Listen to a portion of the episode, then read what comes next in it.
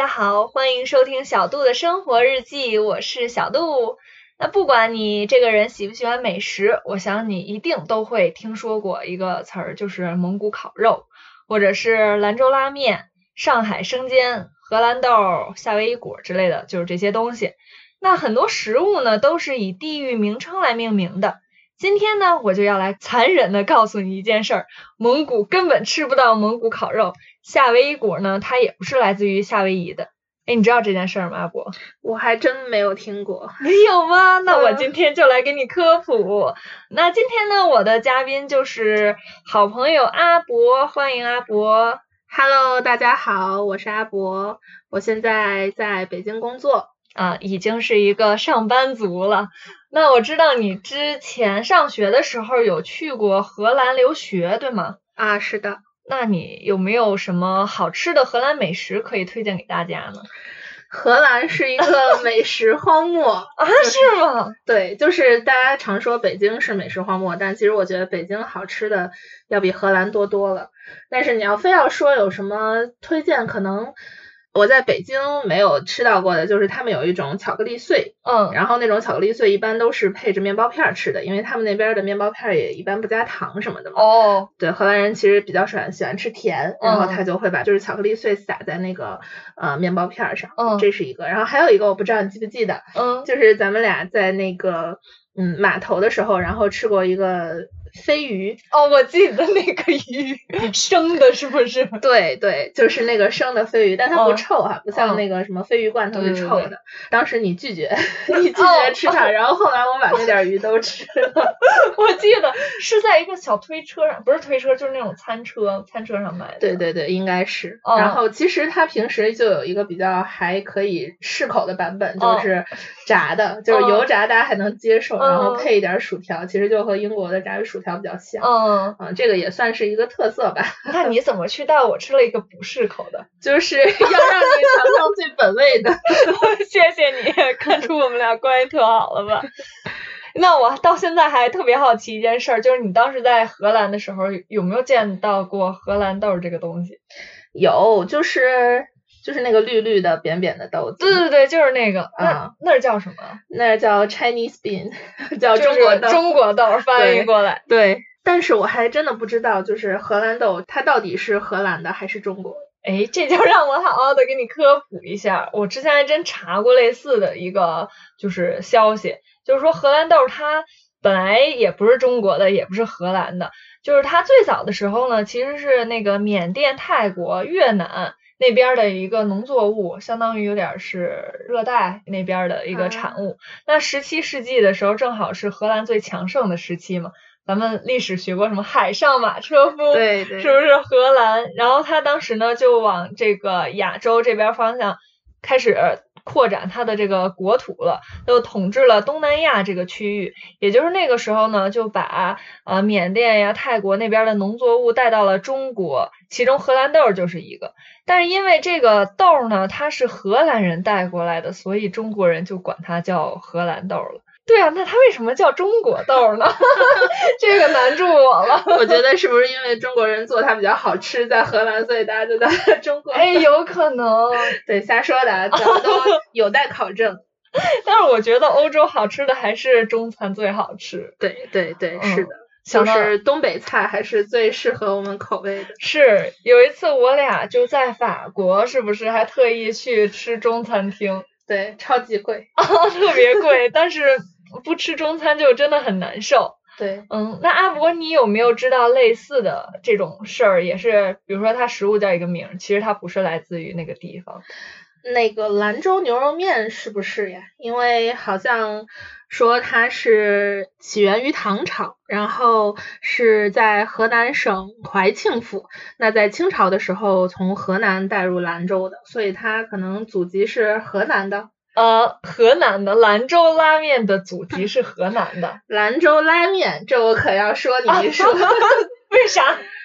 就是我我我没有考证，但是好像我听说就是兰州人，嗯，他们就是会比较在意，就是你叫它兰州牛肉面，就是它不是拉面，它也更不能叫它兰州牛肉拉面，就是叫人家兰州牛肉面好像会比较好。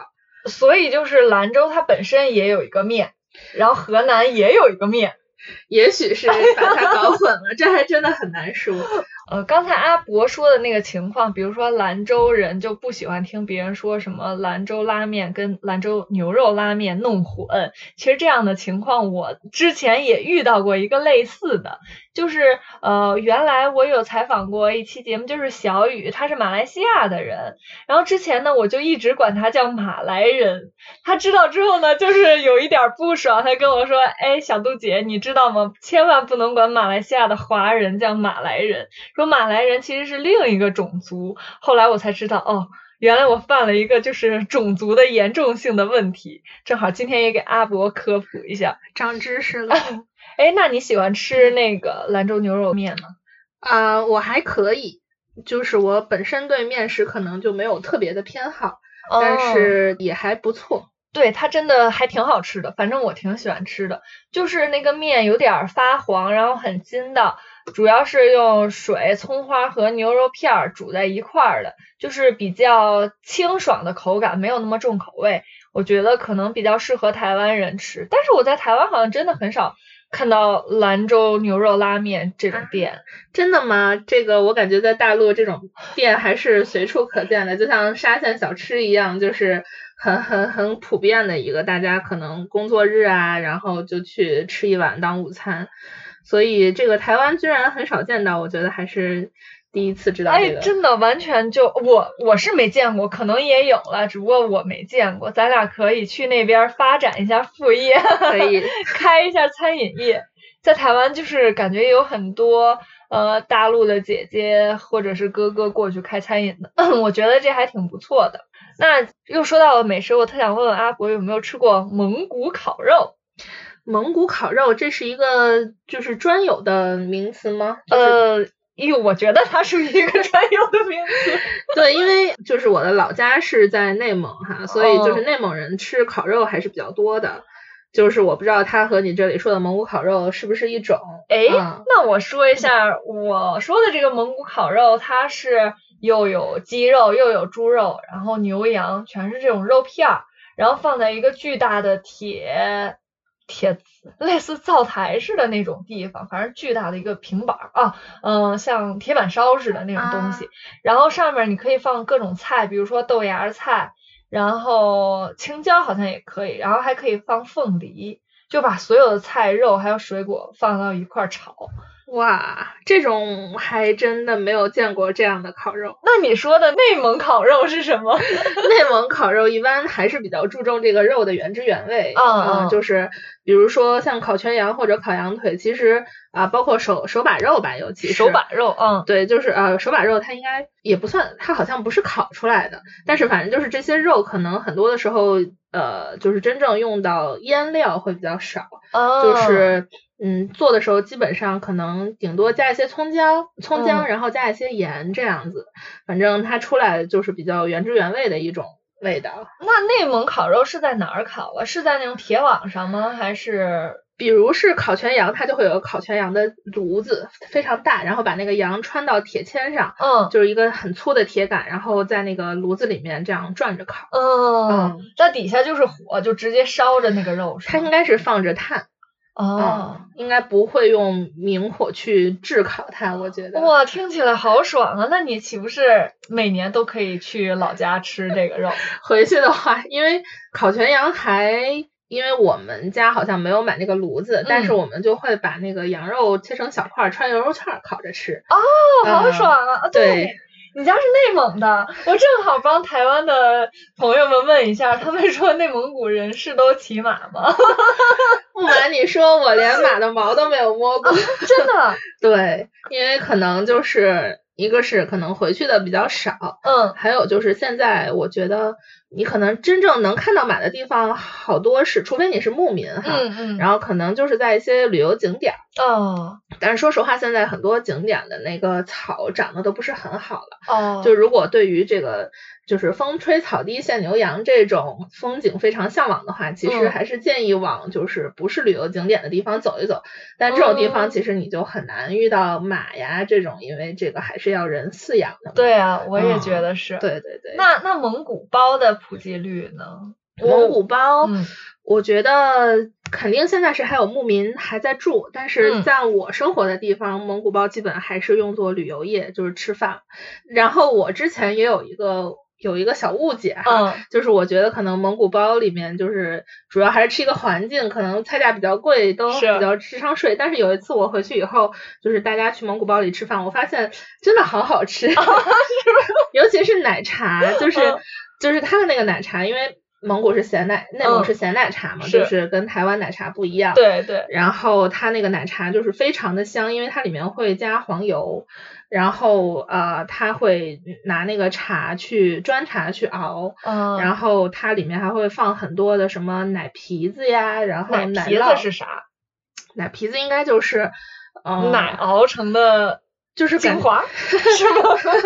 对，感觉可能是比方说什么它它上面浮着的一层皮，然后凝固之后变成的，哦我也不是特别了解，但嗯是就是很好吃，嗯然后都泡在那个奶茶里，还有炒米，嗯。哦，炒米就相当于珍珠的作用了，是吗？就是奶茶对对里的对对珍珠作用 对对对，内蒙奶茶里的这个珍珠就是那个炒米，特别好吃。哎，那所以内蒙的奶茶是不用放盐的，呃，要放的，也要放盐。对，要放盐，嗯然后也是看口味。其实你清淡着喝也很好。嗯，就像家里面，如果你不想加黄油这种很油腻的东西，嗯你就是拿那个砖茶煮水之后，嗯，然后把那个茶避掉，然后嗯再把奶倒进去，熬一熬，这熬出来的就是一个简易版的奶茶，其实是比较健康的。哦这个听起来就感觉特别的纯正。对。砖茶是茶压成砖头的那个形状？，对，它的形状是一个个茶砖砖，嗯对，是一块儿那种的样子。嗯那它是什么茶？红茶吗？这我还真不是很了解 反正挺好喝的，挺解腻的。呃，在内蒙其实吃好多的东西，它都要配砖茶，就是它砖茶不一定是用来熬奶茶，你也可以掰一点下来，然后沏茶喝。哦，比方说吃那个烧麦，蒙内蒙的烧麦是嗯纯羊肉馅儿的，可能里嗯边加一点大葱，嗯，然后那个就会比较油嘛，然后嗯你配砖茶喝就会非常解腻。哇，我觉得听了你说的很，肯定有很多台湾的呃好朋友都想去内蒙玩了。欢迎大家去体验，对，而且内蒙的物价也非常的就是平易近人，是对，吧？肯定相比起这个，我觉得相比起北京啊什么的，还是会便宜很多。是，我觉得比台湾的，比如说台北、新竹，肯定也都特便宜。刚去台湾的时候，我们班有一个女生，她台湾人，就约我说毕业旅行去一块儿去内蒙古骑马，说自己从没见过草原还有马。我当时想，其实我也没怎么见过，但是后来哎很可惜没有机会，就是一块儿去，有疫情嘛，什么什么之类的。提醒大家不要抱团哈，就是抱不要抱团团骑马，我觉得是挺智商税的。就是不要报旅行团嘛。对对，就是你完全可以自驾开车过去。哦，呃，等到天热，就是一定要夏天的时候，因嗯为你在春秋去还是比较冷的晚上。好，嗯，收到，就是如果我自己去也是可以去骑马的，他会招待我吧？景区会，你找一个你我要骑马，他开门做生意，怎么会不让呢？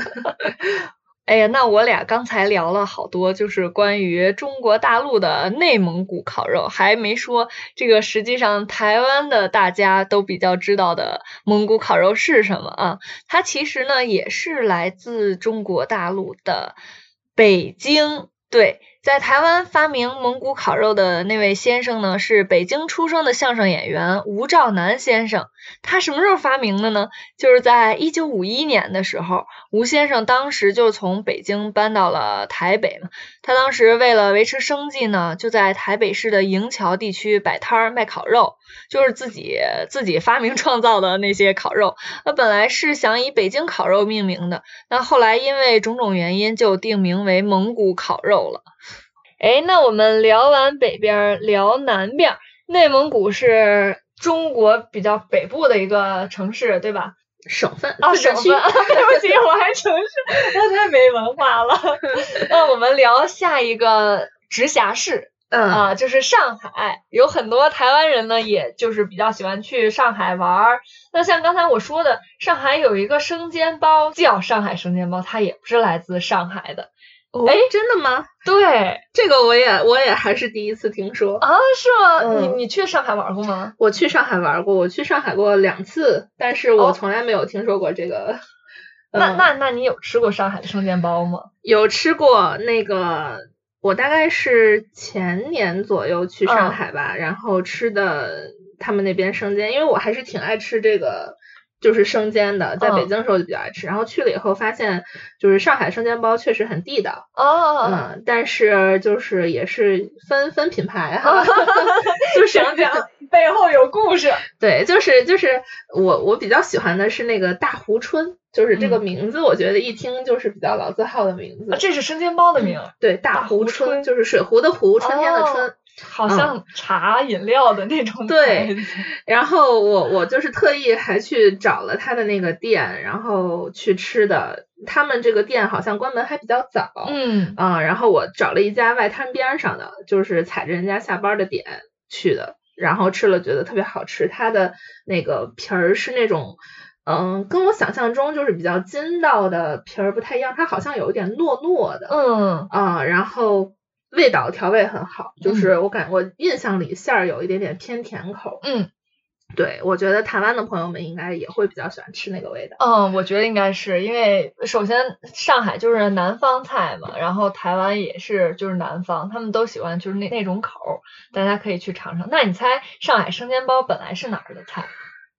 本来是不是也逃不出江浙江浙一带？哎，对，太聪明了，它原本就是浙江的一个特色菜，就是因为它特别简单，特别容易学，而且口味呢又很好，然后它就流传到了上海，再加上上海本来就是那种就是经济特别发达的，就是有各个地方各个国家的人，然后就一下呢这个生煎包就火了。但是因为它是在上海火的，所以它就被叫做上海生煎包啊。嗯，原本的名字是浙江生煎包。那 浙江人有没有意见？我觉得他们应该觉得啊，这明明是我们的特产，怎么被上海抢走了？其实除了我们两个刚才说的那个荷兰豆啊，还有蒙古烤肉、上海生煎。兰州牛肉拉面之外呢，还有很多就是这种类似的事儿，就食物和它的名字起源地不匹配。那比如说我在开头提到那个夏威夷果，它其实产地是来自澳大利亚，就是一个是北半球，一个是南半球。那还有在呃中国大陆特别有名的一个小吃叫安徽。板面，它起源于河南，也完全不是安徽的菜。我怎么发现好多美食都是起源于河南呢？中原大地嘛，人口众多。哎，河南真是我们的宝藏省份。嗯嗯，听众朋友们，你们知道类似这样的食物吗？也欢迎你们一块儿告诉小杜跟阿伯。还有，非常感谢阿伯今天能过来这里陪我一块儿聊天儿。那最后呢，还是不要忘了关注小杜的生活日记，我们什么都聊，下期见，拜拜，拜拜。